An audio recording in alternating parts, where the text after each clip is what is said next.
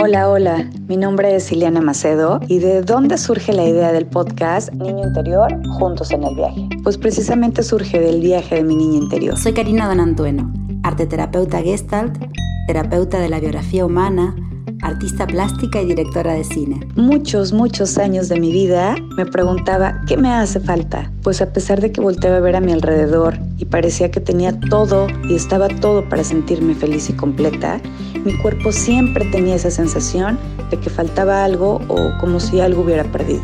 Niño Interior, Juntos en el Viaje, es un podcast para acompañarte a reconectar con las vivencias reales del niño que fuiste y ayudarte a validar a ese niño interior de hoy que necesita expresar, liberar y sanar sus emociones. Este espacio es creado para que juntos en el viaje encontremos la capacidad de disfrutar de la vida dignamente y volver a divertirnos.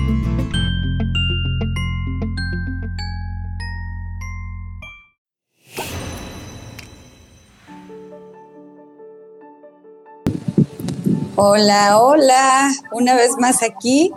Hola, Cari, ¿cómo estás? Hola, Ili, ¿qué tal? Buenos días. Otro, otro encuentro de este hermoso podcast. Sí, otro encuentro. Oye, dime si no te pasa, a mí me pasa que en cada podcast me da la misma emoción, pareciera que es el primero. ¿A ti te pasa igual? Sí, sí, sí, toda una nueva aventura, un nuevo participante para escuchar, para aprender, ¿no? Para conocer más historias y la verdad que sí, está siendo muy nutritivo, muy enriquecedor todo este viaje. Sí, sí, es, es un viaje interesante, asombroso, divertido, triste, te voy a decir, porque de repente hay algunos podcasts que a mí me han caído como 20 y, me duele, o sea, de que digo, uy, también creo que sigo repitiendo algunas cosas o, me doy cuenta que ya no, ¿no? Este, y creo que es lo que está teniendo éxito el podcast, que crecemos nosotras también, ¿verdad? Totalmente, totalmente. Tenemos que hacer uno juntas otra vez para, para ¿no? contar todo esto que también nos va pasando a nosotras y que se nos va moviendo y que vamos aprendiendo y que vamos transitando. Así es, así es. Bueno, pues, ¿qué crees? Hoy tenemos una invitada muy especial para mí. Ya, ya al final les diré por qué. Sí, sí, se da la oportunidad. Este, pero muy especial, sí, ya, ya les diré la sorpresa. Pero es muy especial para mí. Este, ella nos va a compartir eh, la importancia que ella ha descubierto en ser acompañada y en un proceso terapéutico y de autoconocimiento. Nos va a compartir a ver qué, a ver qué aprendemos de ahí también. Ella se llama Ana Grecia. Hola, Ana Grecia. Por ahí va a aparecer como magia. Hola, Cari. Hola, Ileana. Hola. Hola, Ana. ¿Cómo estás? Muy bien. Feliz de estar aquí. ¿Y ustedes? Muy bien, muy contentas también. Y vamos a, tenemos suspenso en este episodio, a ver qué, qué nos contará Ili al final. Sí, sí, sí, Y a ver si se da. Si no, pues le seguimos teniendo en suspenso, pero no, les voy a compartir. Este, pues como decíamos, ella, eh, Grecia nos va a compartir su proceso, ¿verdad, Ana Grecia? Sí, justamente les voy a compartir mi proceso de cómo llegar o el proceso que llevo hasta el día de hoy, cómo he llegado aquí. Porque es. un proceso que sigue. Toda la vida, va a seguir toda la A veces yo creo que cuando dicen las otras vidas es porque todavía hay mucho que hacer, ¿no? o sea, no termina, no termina y a, alguien se lo dejamos. Oye, a ver, este, ¿quieres? Voy a iniciar yo con la pregunta. ¿Qué fue cuéntanos qué fue lo que hizo que tú iniciaras un proceso, sin saber tú que iba a ser un proceso, seguramente. ¿Tú ya sabías? Pues no, no, yo pensé que iba a ser como muy rápido, así como, ah, ya se arregló todo y ya está solucionado. Son unas dos o tres sesiones, yo creí. Sin embargo, pues yo empecé, pues yo, yo, empecé chiquita, yo creo que tenía como, no sé, 15, 16 años cuando empecé con, un proceso terapéutico. Este, fueron varias situaciones que me llevaron a, a, a empezar. Yo empecé con terapia, con un psicólogo. Eh, y pues así empecé. Así empezaste. Oye, y bueno, voy a, voy a preguntar otra cosa, Cari, ya te dejo a ti, ¿no? Quítame el micrófono. Tranquila. Oye, cuando tú, sí, quítame el micrófono. Cuando tú inicias el, el proceso, creo que es muy importante recalcar que no todos iniciamos un proceso por voluntad. Este, algunos sí, lo iniciamos así, pero pues la mayoría creo que no, ¿verdad? Y menos cuando son jóvenes o son niños o, bueno, ni adultos. Entonces, cuando tú inicias el proceso, ¿tú lo pediste a tus papás o, qué fue? ¿O te, dijeron vas a ir a un proceso? ¿Vas a ir Me dijeron vas a ir. O sea, sí, sí fue como muy obligado. No, no fue algo que a mí me naciera como pues yo creo que, que, la gente en general estamos como muy mal informados y, y creemos o, o, tenemos esta creencia, o bueno, al menos yo la tenía, que no era una prioridad como mi salud emocional, no era prioridad, ni, porque ni siquiera la, la veía, o sea, como salud emocional no, pues no la veía. Eh, entonces, pues digo, fueron varias situaciones, pero me obligaron como, fue como, vas a ir a terapia porque estás mal. O sea, ni, ni siquiera fue un, como reconfortante la manera en que, en que empecé a ir, solo fue porque, o sea, como juzgada, como estás mal, tienes problemas, tienes que ir. Hasta así, no, no fue porque yo lo pidiera, digo, después ya me gustó y ya aprendí que no es que estoy mal, sino que necesito compañía a veces este, pero, pero sí, al principio fue como muy, como señalado. Así me sentía como señalada y, estás mal y tú necesitas ir porque tú estás mal. Así es, así es, sí, porque sucede mucho eso. ¿Verdad, Cari? No sé si en tu experiencia. Sí, bueno, a mí, en mi caso particular, fue, yo también empecé de muy chiquita, bueno, de chiquita, tenía 17 años, pero yo sí quería ir. O sea, a mí en vez de, como le pasó a, Grecia, a, Carana Grecia, em, yo desde los 12 años que le pedí a mi mamá que quería ir a un psicólogo. Mm. porque claro, yo lo que sentía es que yo estaba mal, me sentía mal, eh, pero no porque, em, o sea, como que había cosas que quería hablar y no tenía con quién hablar. O sea, me sentía muy sola en realidad. Pero no como si yo tuviera un defecto o un problema, ¿no? Sino más bien con la soledad de no tener con quien compartir cosas que me angustiaban, que, me pasaban, ¿no? Y encontrar una respuesta o una devolución que me sirviera. Así es, sí, sí pasa eso y digo, y qué maravilla que así muchos estuviéramos, ¿no? Este, y en tu experiencia como terapeuta, ¿te, te ha tocado así como el caso de Ana Grecia? Sí, y muchas veces me pasa sobre todo con em, maridos que son mandados por su mujer, ¿no? Porque generalmente los hombres tienen más reticencia, creo, al menos en mi experiencia, a, aceptar un proceso terapéutico, ¿no? Y yo generalmente les digo, sobre todo cuando me piden terapia de pareja, digo, no, primero los tengo que ver por separado y sobre todo para ver las razones de cada uno, ¿no? Y si de verdad los dos quieren. Y bueno, y en general cuando pasa eso, lo que yo trato de hacer es decirles, mira, si esto, si si tú no quieres eh, involucrarte en el proceso, no va a servir. O sea, no. Pero a veces, eh, por ahí, por obligación, empiezan y después son los que terminan más comprometidos, ¿no? Porque encuentran ahí algo que ni sospechaban, como por ahí estaba planteando Ana, ¿no? De que, bueno, primero fue obligada, pero después se encontró con algo tan eh, nutritivo o, aliviador, ¿no? O ahora nos contarás cómo fue para ti, pero entonces ahí se involucran y, bueno, encuentran a, este, este, camino, ¿no? Así es, sí, y es lo que, lo que Grecia nos dice cuando ella nos comenta. Yo pensé que eran tres sesiones y ya vámonos, acabó, ¿no? Todo el mal que mis papás me dicen ya está, ya está bien. Entonces, y, y, sí, muchas veces llega quienes vamos en contra de nuestra voluntad o sin, tener, sin saber que es una necesidad, este, nos sentimos juzgados porque es como, como vas, y aparte que cultural, o, es como una creencia que tiene la sociedad, ¿no? Tú vas a un proceso únicamente si estás mal o, estás loco, ¿no? Que muchas veces dicen. Y entonces, y, cuéntanos, Grecia, ¿qué, ¿qué sucedió después de tu tercera sesión que pensabas que ahí llegabas y ya tú estabas bien? No, pues me di cuenta que no estaba bien. o sea, eh, o sea, también fue como, como darme cuenta que no es que estaba mal o, justamente como tú decías que estaba loca eh, o que solo porque estaba loca tenía que ir a, terapia, sino que ya lo hacía por gusto. Me, sentía justo como dice Cari, me sentía escuchada. Eh, no me sentía sola, porque también mucho tiempo me sentí sola, como sin poder contarle justamente a mis papás eh, lo, que, lo que estaba pasando y no podía contar esto que me estaba pasando porque ni siquiera podía identificarlo. O sea, como que no lograba identificar que estaba mal. Solo tenía ciertas actitudes, no sé, como rebelde, como, pues sí, como adolescente muy rebelde. Este, pero no, ni siquiera lograba identificar que necesitaba acompañamiento o apoyo o, o nada. Para mí era normal, como cualquier adolescente. Pero cuando fui a terapia eh, y pasaron mis tres sesiones, yo dije, ay, ya con esto mis papás se van a quedar tranquilos y van a guardar silencio. Porque realmente era por lo que yo fui a mi primer terapia, como, ay, ya que mis papás me dejen de molestar.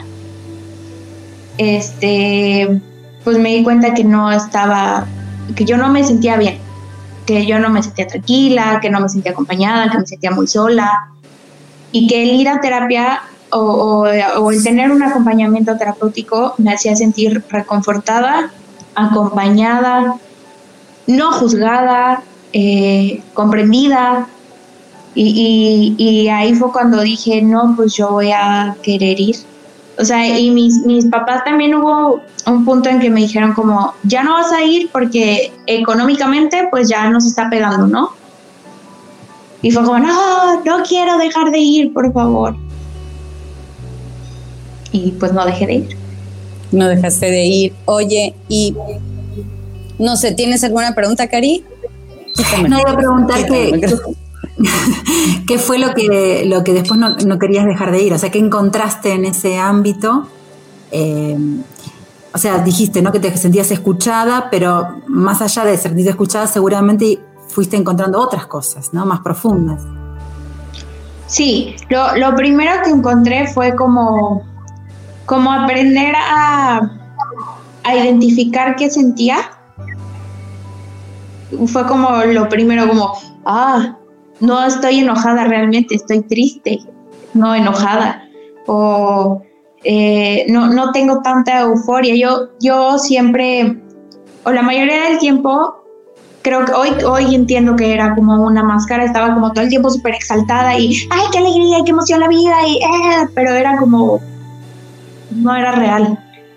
Entonces también descubrí que eso era una máscara que yo ponía ante mi tristeza o ante mi soledad. Eh, pero yo creo que lo más importante y lo primero que aprendí fue identificar mis emociones y, aceptarlas. O sea, decir, ok, no está mal sentirme triste, no está mal sentirme enojada, no está mal sentirme feliz. Fue lo, lo primero que aprendí y lo primero que descubrí o que me enseñaron en terapia. Emociones y ponerles palabras, ¿no? Poder ponerles palabras, sí, ponerles palabras, nombres.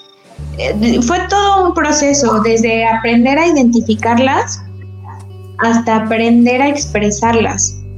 Porque una cosa es identificarlas y bueno, tú ya sabes que estás triste, o que estás feliz, o que estás enojado. Y después cómo lo expresas, porque tampoco es como, ah, estoy enojada y voy a gritar y, ve y tal mundo, o estoy muy triste y me voy a poner a llorar en todas las esquinas que vea. Eh, es primero identificarlas y después cómo las expreso. Entonces, justo por eso tampoco quería dejar de ir, como estoy aprendiendo a identificarlas y después qué hago con ellas. O sea, me, me las quedo, las veo, qué hago, qué les hago. No quería dejar de ir. Claro, sí, porque empiezas, es como empezar a conocerte. Sí, justamente, justamente aprender y, y, es bien raro como, eh, no sé si culturalmente o socialmente nos enseñan como quiénes somos. Eh, tú eres niña y tú vas a hacer esto, o qué quieres estudiar, o qué vas a hacer de grande. Y, y cuando llegas a un punto de terapia, y dices, pues ni siquiera sé quién soy, o, qué soy, o qué siento. Este, es, es como un choque muy, muy fuerte que te das cuenta que dices, yo empecé, tuve la fortuna de empezar a los 15, 16 años, ¿no? No, no irme mucho más lejos, pero aún así 15, 16 años sin saber quién eres o sin saber qué haces o, o qué sientes, y cuando te das cuenta es como, llevo 16 años en este mundo sin, sin saber qué onda conmigo, pues sí, sin conocerme. Claro, porque muchas veces tenemos que ir adaptándonos ¿no? a ciertas circunstancias o, o a, los, a, las expectativas que los otros tienen de, nosotros, ¿no? Y vamos alejándonos de nuestro verdadero sentir, de nuestro verdadero ser esencial, como le llamamos, eh, con tal de... A veces creemos que el otro espera eso de nosotros y a veces es cierto, ¿no? El otro tiene ciertas expectativas, los padres solemos poner, ¿no? Mucha, mucha expectativa en los hijos y, y hay cosas que esperamos y, y, los niños están siempre muy, como muy esponja, ¿no? Recibiendo eso de nosotros, se dan cuenta perfectamente. Entonces van haciendo esfuerzos para hacer lo que nosotros como papás esperamos. Y claro, y eso los aleja de su verdadera identidad o de su verdadero ser. Y, muchas veces, cuanto más represivos hemos sido los padres, también más difícil para este niño poder eh, revelarse, ¿no? Pero parece que tú sí has tenido como este espacio. Sí, just, justamente, eh, digo, yo, yo creo que mis papás tampoco sabían como para qué se iba a terapia o para qué se necesitaba la terapia. Eh, porque, porque otra vez vuelvo, es, es, por lo menos aquí en México es muy cultural que solo la gente que está mal va a terapia. O sea, no, no hay conciencia, no hay educación, no hay cultura de que es, es para estar sano. O sea, igual que importa ir al doctor cuando te rompes un hueso, es igual de importante ir a, a terapia para estar sano emocionalmente. Eh, entonces, yo creo que mis papás decían, ay, está, porque me lo llegaron a decir, esta está loca, este, actúa muy mal o es muy rebelde, como etiquetando. Este, entonces, pues por eso empezaron a mandarme sin saber que, que pues va más allá un proceso terapéutico de, de, estar mal o de tener una actitud negativa ante, ante lo que te está pasando. Simplemente no, no sabes cómo reaccionar a eso que te está pasando y gracias a la terapia eh, mi familia también empezó a tener un proceso terapéutico y eso nos abrió a todos como un espacio de, de comprensión y de, de, yo creo que dejar de juzgar tanto al otro o tanto lo que el otro hacía o por qué lo hacía, sino más bien como comprender qué estaba pasando, tratar como de empatizar con el otro. Exacto, dejar de, por ahí de señalarte a ti, ¿no? Como la que estaba como mal, entre comillas, y entender que toda la familia de alguna manera tiene una, un, rol en esta situación, ¿no? Un, una responsabilidad, y sobre todo quizás los adultos también, ¿no? No sé qué piensas tú, Ili. Sí, sí, completamente, porque pues son, pues el adulto es el que está acompañando a los niños, y yo creo que es muy importante aprender primero a ser adulto para, para guiar y para acompañar y para mostrarle el mundo a un niño, ¿no? Porque esta parte que decía Grecia, o sea, además de que se sintió obligada de ir a, a, a un proceso, además ella lo hizo, como ella dice, ¿no? Bueno, yo fui como para que ya mis papás estén tranquilos, para que ya no digan nada. Entonces, es muy importante, como, como ella nos comenta, o sea, ella no tenía ni el conocimiento de cómo expresar sus necesidades. O sea, voy para que ustedes se callen, voy para que ustedes estén tranquilos, ¿no? Esa comunicación no la había, ella se quedaba con su percepción, los, los adultos con la suya. Entonces, yo creo que eso parte mucho. Eh, los adultos debemos de aprender a ser adultos en realidad, este, saber que, que me hago responsable y me hago cargo de mí. Entonces, voltear a verte. Claro, se supone que cuando estamos, somos adultos ya es nuestra etapa del dar, ¿no? De estar eh, dispuestos a ofrecer a estos niños lo que necesitan, acompañarlos a sus necesidades, en vez de tener estas expectativas para satisfacernos a nosotros, ¿no? Nuestra necesidad. Lo que pasa que, claro, es, es complicado porque venimos de infancias donde no fuimos satisfechos, ¿no? Fuimos acompañados, no nos enseñaron a conectar con nuestras emociones, a nombrarlas, a expresarlas y a, sentir quiénes somos de verdad. Entonces venimos con todo esto engañado ya en nosotros mismos y, y transmitimos lo mismo a nuestros hijos, ¿no? Sin esa conciencia. Ahora, muchas veces empezamos por mandar a los niños a terapia cuando en realidad somos nosotras mamás o papás los que tendríamos que empezar a ir a terapia. Pero bueno, no importa, lo importante acá es que a, partir del proceso de anagresia hubo adultos dispuestos a hacer movimientos, ¿no? Después, porque si hubiera ido a solamente a hacer su proceso terapéutico, no hubiera sido suficiente, porque cuando vuelve a casa, los que ponen las normas, los que organizan y los que tienen la responsabilidad eh, de la organización familiar somos los adultos, ¿no? Entonces, si acá estos adultos pudieron eh, entrar en, como en, contacto con, lo que hacía falta o en resonancia ¿no? con estas necesidades de anagresia, entonces quizás ahí pudieron hacer movimientos para favorecer eh, el proceso no solo de ellas, sino de todos como familia. Así es. Claro. te escuchamos. perdón.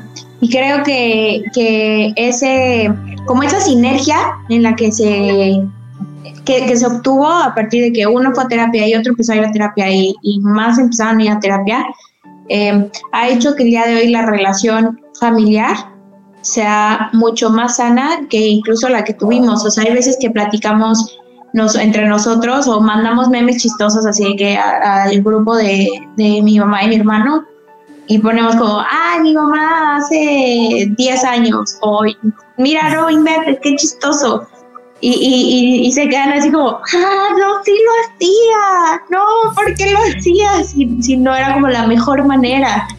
Este, y, y, ahora digo, todo, gracias al proceso terapéutico, la relación se ha hecho tan abierta que podemos decirnos esas cosas como, ah, ¿te acuerdas cuando hacías esto? O ¿te acuerdas cuando yo hacía? O, o, o incluso decirnos, eso no me hacía sentir bien, eso me hacía sentir enojada o enojado y, no es algo que nos... Eh, digo, seguramente hay cosas que nos duelen, que nos dicen, pero también tenemos esa libertad de decir, eso me está doliendo. Y sabemos que no, no va a pasar nada como en nuestra dinámica familiar y no va a cambiar gracias a la apertura que hubo también a la terapia.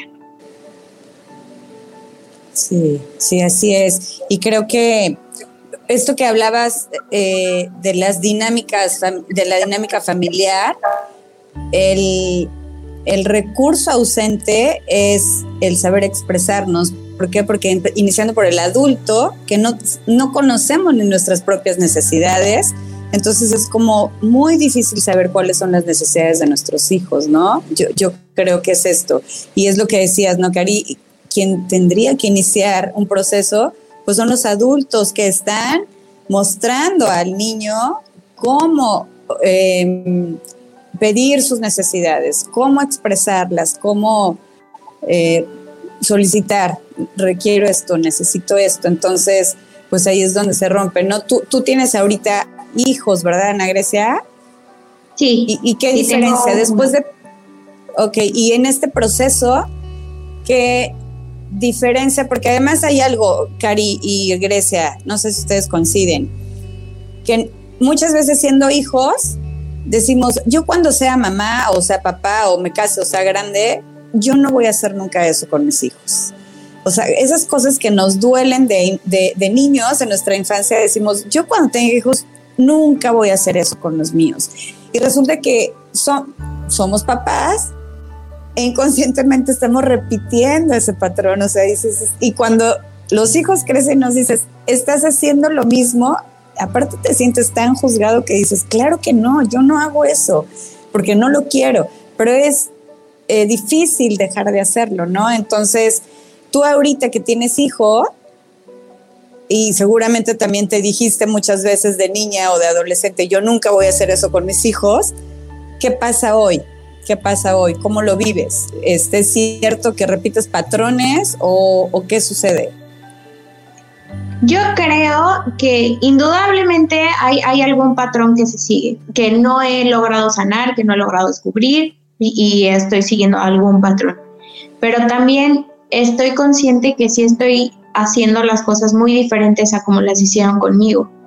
Desde el momento en que yo trato de, de enseñarle a mi hijo a identificar sus emociones, o sea, a ver, ok, estás llorando, estás haciendo un berrinche, traes acá, no sé, parece estar llorando, tirando, pataleando. Eh, mucho, mucho, bueno, yo me cuando yo hacía berrinche, era como, no llores, y no, y, y párate, y qué, qué oso, estás haciendo el ridículo aquí en el súper, ¿no? Pues, pues, así era, como a mí me, me, trabajaron. Y ahorita, no sé, Emilio se tira a llorar y pues primero lo dejo llorar, pues tiene ganas de llorar. Que, para que le digo no llores, para que le reprimo la emoción, no le va a ayudar. Entonces, pues desde ahí, desde que llora, y ya que lloró, ya que se tranquilizó, ya que lo contuve, es como, a ver, ¿qué sentiste? ¿En dónde lo sentiste? Primero, ¿en qué parte del cuerpo lo sentiste? Este, ok, se sintió agradable, desagradable. Y, y es como un ir descubriendo esa emoción hasta que llegamos a ponerle un nombre. Ah, ok, eso que sentiste se llama frustración o enojo o tristeza.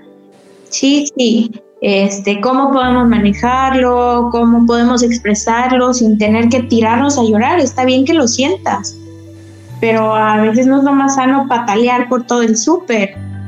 Entonces, vamos a expresarlo de otra manera. Entonces, siento que desde enseñarle a identificar sus emociones y que sus emociones son lo más importante que hay, es, es una educación diferente. Y otra también creo que es muy importante que muchas veces los papás somos muy incongruentes. O sea, decimos, no te portes mal. Y está el papá, no sé, súper borracho, tirado, ¿no? Y eso es como un comportamiento insano para el papá. Y queremos que los niños sean sanos. ¿Cómo le enseñas a un niño si no le estás enseñando el ejemplo? El ejemplo siempre enseña más que las palabras. O haz tu tarea y los papás están acostados sin, sin hacer sus responsabilidades o sin hacer su trabajo o lo, lo, que tengan que hacer. Entonces, también como predicar con el ejemplo, creo que es básico. El hecho de que yo voy a ir a terapia porque necesito estar sana emocionalmente o estoy yendo a terapia, le está enseñando a mi hijo también que sus emociones o su, su salud emocional es muy importante. Eh, sé expresar estoy enojada, a él también le enseña que no necesitamos gritar o estoy triste, necesito tiempo, quiero llorar, voy a llorar. Aquí donde me siento tranquila, voy a reflexionar. También le enseña más que si yo le digo, está bien llorar, ¿eh? pero, pero llora escondido. Pues no le estoy enseñando nada con mi ejemplo, le estoy enseñando todo lo contrario, es pura incongruencia. Entonces creo que el ser congruente me ha ayudado mucho. Okay. Claro, es, por un lado validarle la emoción, ayudarle a poner palabras y también, eh, recién hablábamos ¿no? de lo importante que, que, los adultos aprendamos, como decía Ili, a ser adultos. ¿Cómo lo puedo traducir yo? A ver si están de acuerdo, ¿no? Eh, primero que es importante tener conciencia de lo que de verdad vivimos cuando fuimos niños, porque entonces esta idea de no quiero repetirlo, bueno, pero tengo que tener conciencia de qué es lo que me pasaba, ¿no? De verdad, ¿no? Sin, porque generalmente solemos seleccionar qué recordamos y qué no cuando somos adultos. Nos olvidamos de muchas de las vivencias. Entonces, ese sería un punto importante. ¿Por qué necesitamos nosotros para ir una, una terapia o, una revisión propia? Porque si no entramos en contacto con nuestra niña interior, que es la, niña que, ha sido, es muy difícil sentir al niño que tenemos enfrente. Y por otro lado también hay una necesidad de, conocer la fisiología, o sea, algo tan básico como cuáles son las necesidades del ser humano, que a veces creemos que son obvias, pero no son tan obvias en este sistema en donde nos educamos, ¿no? Eh, hay, necesidades básicas de, biológicas de un niño que no están contempladas, como por ejemplo, no sé, la necesidad que tiene de ser cargado en brazos 24 horas cuando son bebés. Nosotros creemos que los niños o los bebés nos, nos manipulan, ¿no? cuando lloran porque no los tenemos en brazos. Y en realidad es una necesidad básica de un animal mamífero como somos, ¿no? Eh, otra eh, puede ser el, hecho de, dormir, ¿no? A la noche no dormir solos.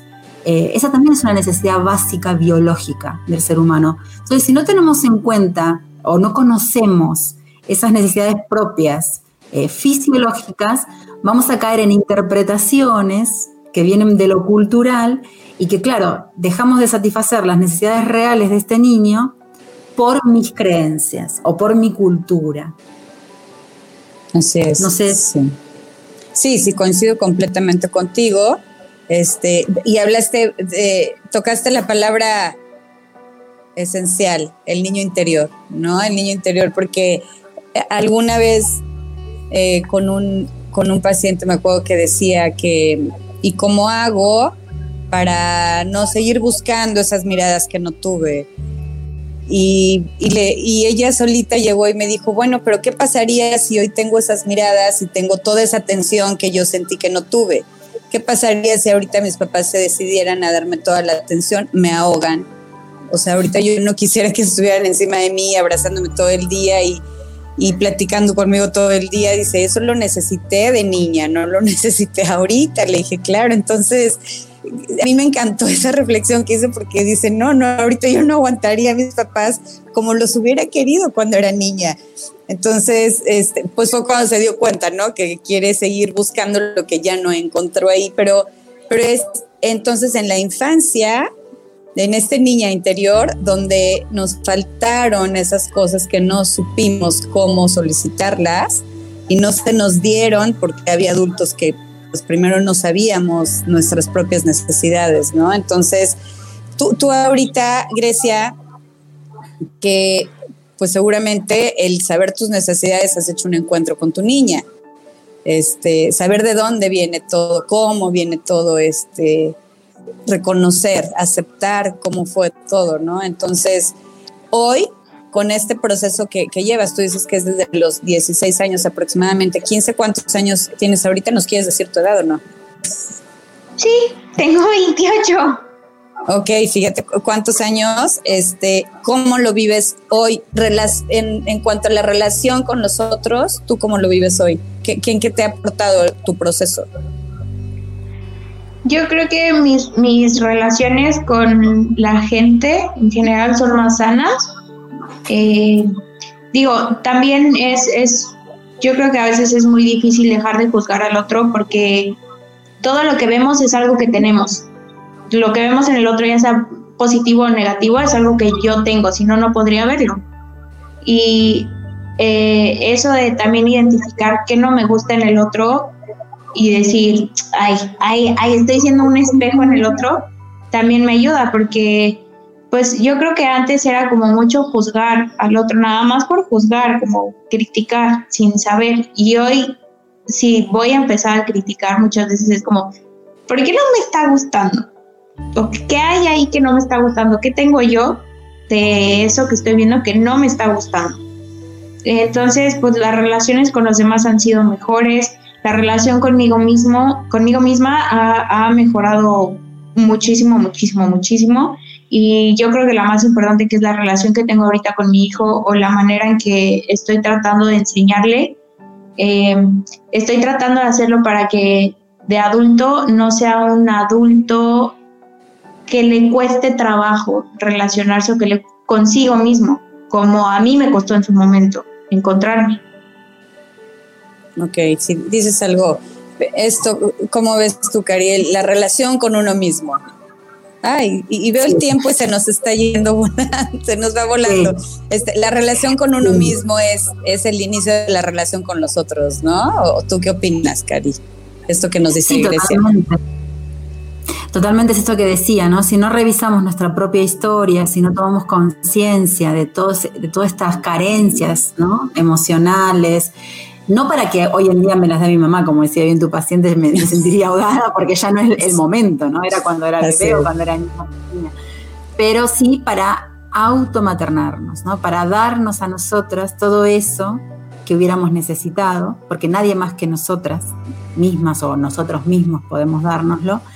Y también para como para validar, ¿no? Que, porque cuando uno empieza a validar, eh, por ejemplo, la soledad, yo que mencioné, ¿no? Esta soledad que yo sentía, si yo la valido, si yo la acepto, aunque duela, entonces puedo hacer un proceso de concientización de esto para no seguir repitiéndolo inconscientemente. Porque quizás si yo me quedo con eso en la sombra, es decir, en, el inconsciente, me voy a ir buscando situaciones donde me sienta siempre sola, donde me quede siempre sola. Como bien decía Ana Grecia, ¿no? Lo que voy a, encontrar después en el afuera es algo que tengo yo adentro mío. Entonces voy a voy a quizás repetir vínculos que me hagan sentir sola, que me dejen sola, que no me, ¿no? si yo no puedo ver eso en mí, que yo también tengo esa soledad en realidad, o que yo también dejo solos a los otros, ¿no? Entonces, cuando uno puede aceptar, recién ahí puede tomar decisiones. Y puede decidir quedar igual o puede tomar otra decisión de cambio, de, ¿no? de, búsqueda de, lo que fuere, ¿no? Así que creo que esa es la riqueza que nos puede dar ¿no? la, terapia. Sí, sí, sí, es, y es este, esto que dices tú como validar, ¿no? Fue es como, como empezar a darle dignidad a ese niño interior, a ese niño interior, este, es digno lo que sientes, lo que pasa, lo que, lo que hay.